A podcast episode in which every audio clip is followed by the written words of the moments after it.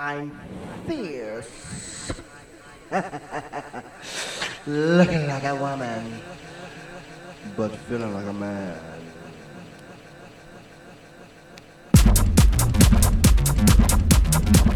Thank you.